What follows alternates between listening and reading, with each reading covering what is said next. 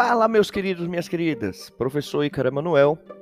E no episódio de hoje iremos tratar do seguinte tema: casamento e união estável. Uma análise crítica a partir do Código Civil e da Constituição Federal.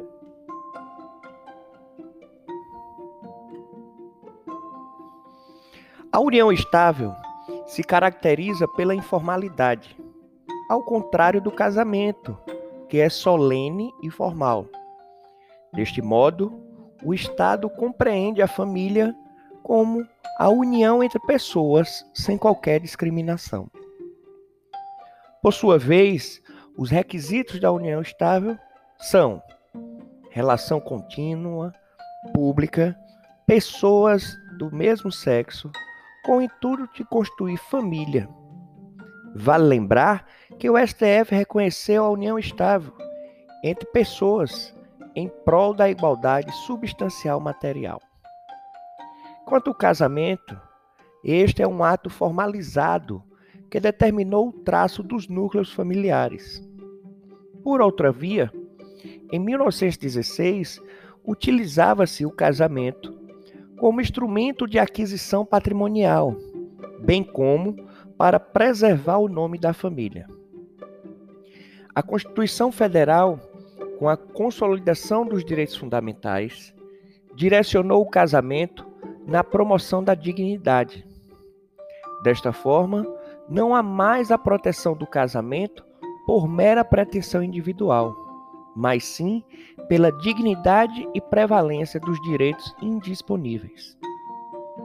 A diversidade de sexos a formalidade e o caráter personalíssimo são características necessárias do casamento para a comunhão de vida e a inexistência de condição ou termo. Diante do entendimento apresentado, considera-se a união estável e o casamento como uma das formas de construir a família, sendo a finalidade voltada aos direitos mínimos. O Estado deve promover toda a proteção das modalidades de família. Contudo, o objetivo da união estável e do casamento é garantir a promoção da dignidade prevista na Constituição Federal. O casamento é um negócio jurídico pelo qual se desenvolve os direitos da personalidade através de laços afetivos. Por sua vez, o Código Civil de 1916 tratava o casamento a partir da procriação.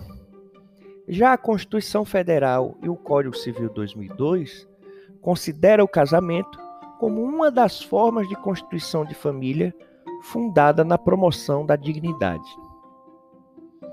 No pensamento de Rodrigues, ele diz o seguinte: a família de que cuidava o legislador de 1916 é a tradicional, inspirada no privilégio da varonia, pois o artigo 233 desse código declarava o homem como chefe da sociedade conjugal. Ele limitava bastante os direitos da mulher casada, que inclusive era vista como relativamente incapaz.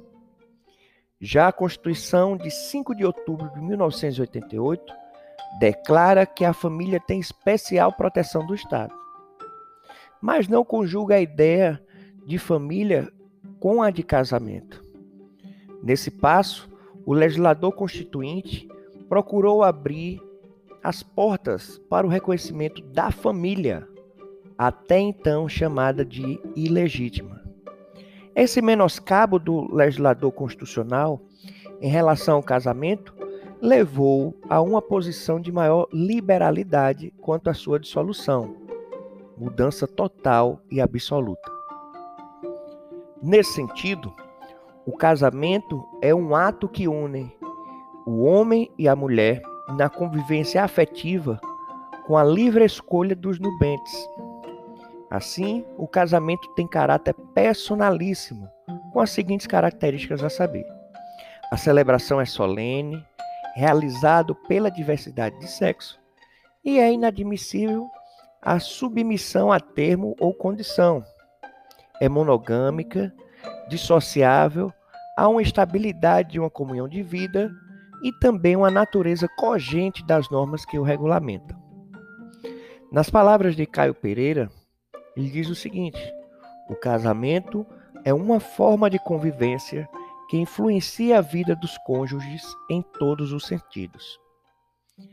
De fato, as variedades de convivência que surgem, a qual o direito deve buscar uma solução, em decorrência disso, compreende-se a liberdade das pessoas com a melhor maneira de resolver os litígios, pois o direito não é competente de dizer qual a melhor forma de viver em família, seja pelo casamento ou união estável.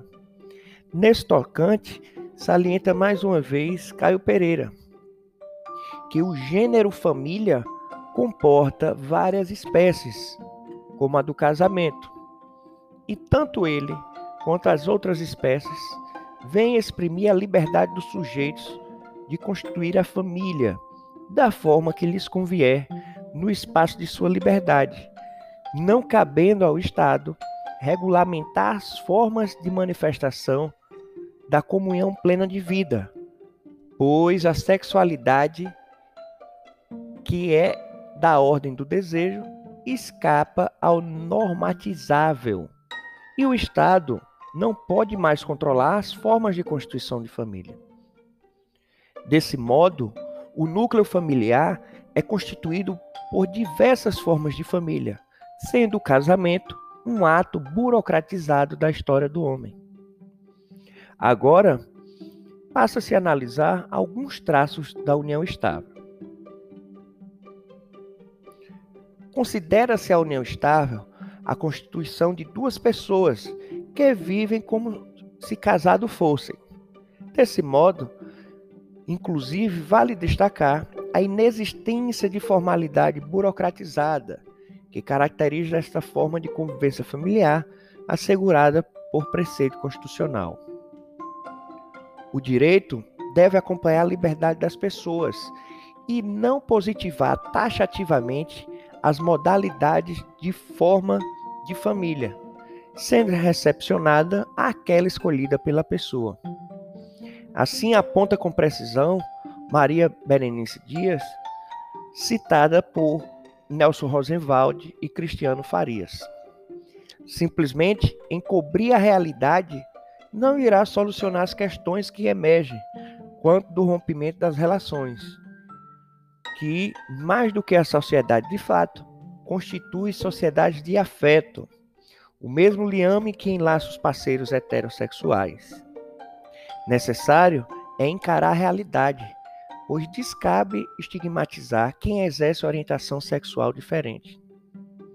Nesse sentido, o direito brasileiro apresenta características indispensáveis à união estável, como a dualidade do sexo, a estabilidade, a continuidade, a publicidade e o intuito família, ou seja, o ânimo de constituir família.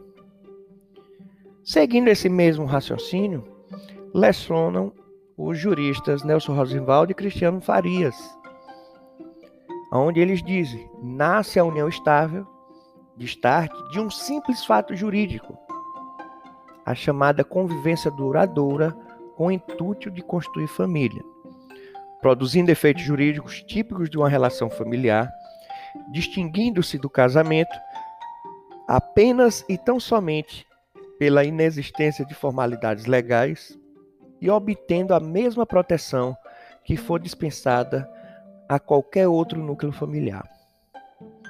Pelo exposto, a união estável realiza-se pelo mesmo reflexo familiar do casamento, sendo o afeto a promoção da dignidade e do desenvolvimento dos direitos fundamentais, pois a forma de convivência familiar é uma liberdade das pessoas. Já a família é um direito estruturante de qualquer sociedade.